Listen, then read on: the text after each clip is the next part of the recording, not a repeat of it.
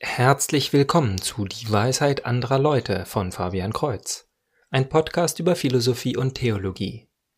In Episode 110 geht es um das Eutyphron-Dilemma.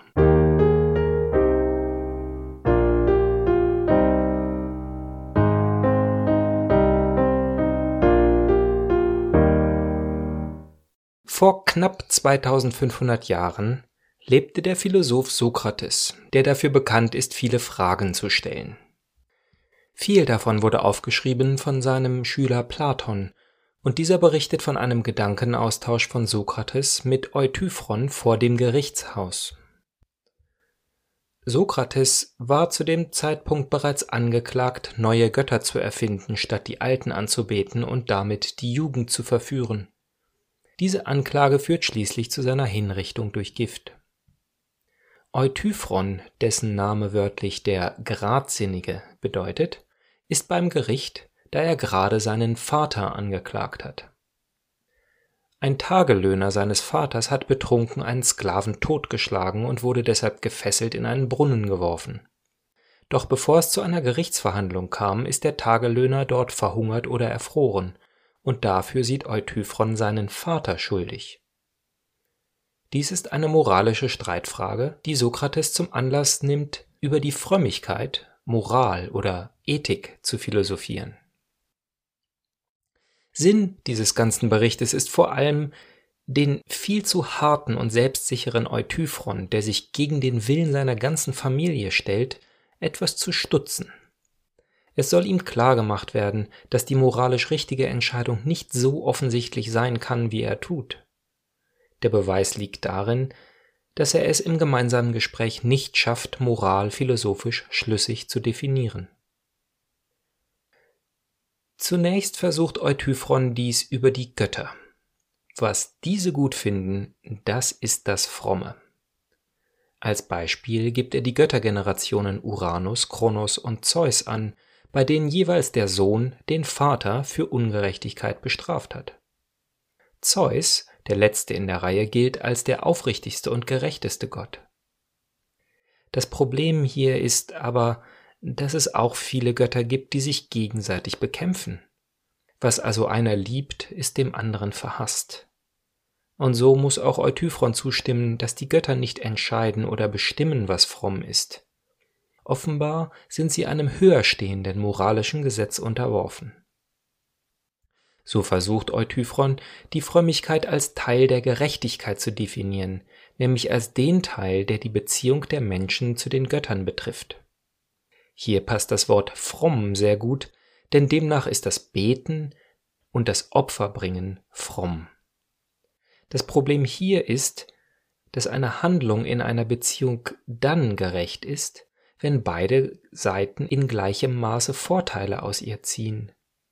Die Menschen profitieren von ihren Gebeten, wenn sie erhört werden. Doch war schon den alten Griechen klar, dass die Götter keine Opfergaben brauchen. Sie einigen sich, dass Frömmigkeit nicht direkt gerecht ist, da die Götter keinen Vorteil aus menschlicher Anbetung oder Opfern erhalten. Eutyphron ist nun so verlegen, dass er Eile vortäuscht, um das Gespräch zu beenden. Was Platon und Sokrates mit dieser Geschichte aufzeigen wollen, ist, dass viele Menschen dem Göttlichen gegenüber naiv und unbedacht handeln und die Götter geradezu dazu gebrauchen, um ihre persönliche Moral zu rechtfertigen. Dies sind ewige Lehren, die uns heute ebenso zu denken geben sollten wie den Menschen damals. Sokrates hatte die Intuition, dass die griechischen Götter nicht das Höchste in der Welt sein konnten und sein Schüler Platon hat dies zu einer Lehre der perfekten Formen und dessen Schüler Aristoteles zu einer Lehre von Form und Substanz ausgearbeitet. Alle sahen im Nichtmateriellen eine höhere Welt als die materielle Welt, und keiner zweifelte am Göttlichen, wenn sie auch den traditionellen Mythen um den Götterpantheon gegenüber skeptisch waren. Dennoch nehmen einige Atheisten heute einen Gedanken dieses Dialogs auf und nennen es ein Argument gegen Gott. Ich war erst eine Weile verdutzt, weil ich nicht gesehen habe, was daran nun das Argument ist. Darauf habe ich mich beim Forum Atheist Republic angemeldet und dort nachgefragt, doch leider ist auch daraus keine Antwort erwachsen. Und so kann ich nur meine beste Vermutung bieten. Und wie immer finde ich, dass es einfach fruchtbar ist, sich über so ein Thema den Kopf zu zerbrechen.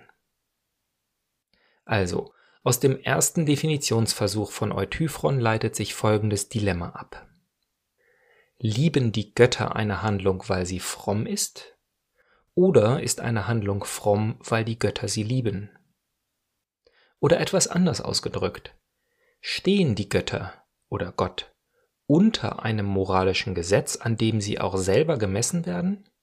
Oder bestimmen sie aus freiem Willen, was fromm ist? Das Problem mit dem ersten Horn ist, dass Gott nicht allmächtig ist wenn er unter einem schon vor ihm bestehenden Gesetz steht. Dies ist unvereinbar mit dem christlichen Glauben, denn wenn etwas höher als Gott ist oder ohne Gott existieren kann, dann wäre Gott ja nicht der Anfang von allem und nicht der Schöpfer der Welt.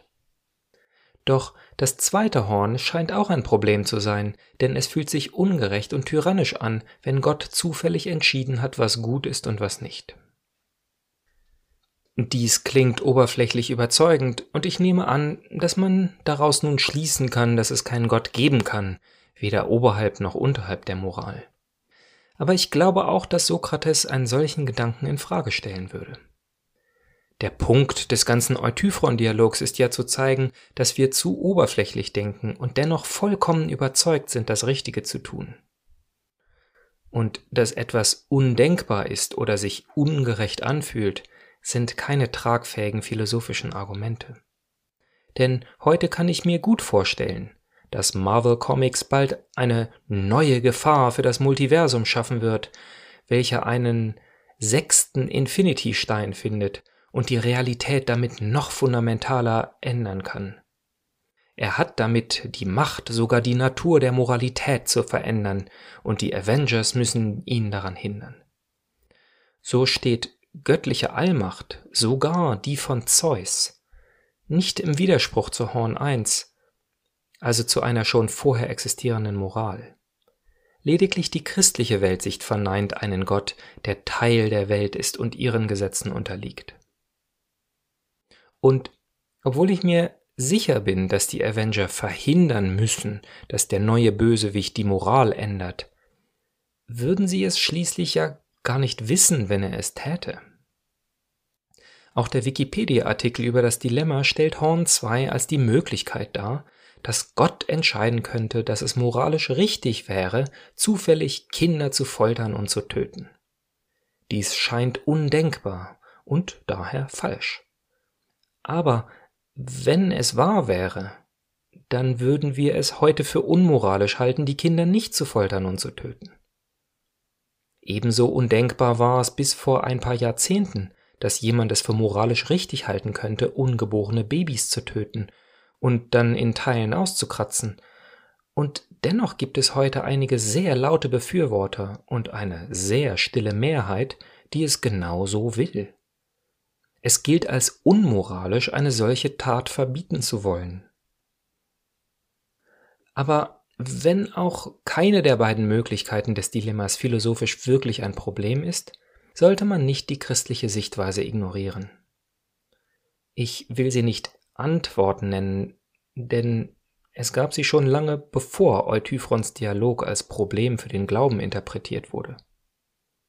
Die Kritiker an Horn 2 des Dilemmas haben recht, wenn sie verlangen, dass die herrschende Moral zur Welt passen muss. Der Verstand muss sie erfassen können, also in gewissem Maße muss es objektive Gründe geben für das, was moralisch richtig ist.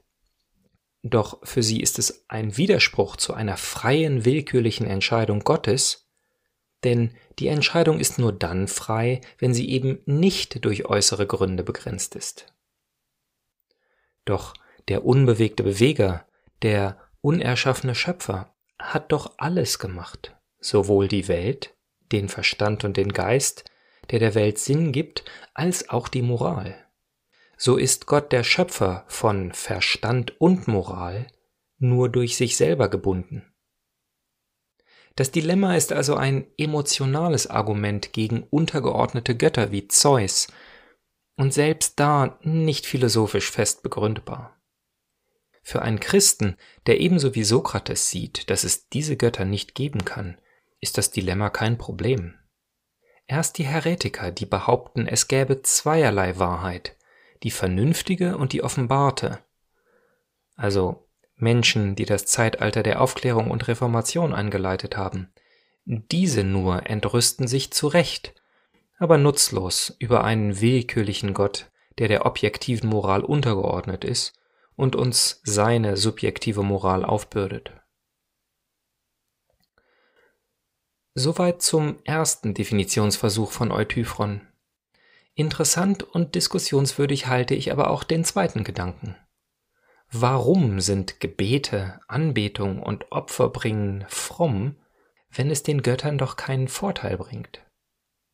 Nun, über Gebete wurde bereits sehr viel gesagt. In Episode 40 habe ich detaillierter darüber gesprochen.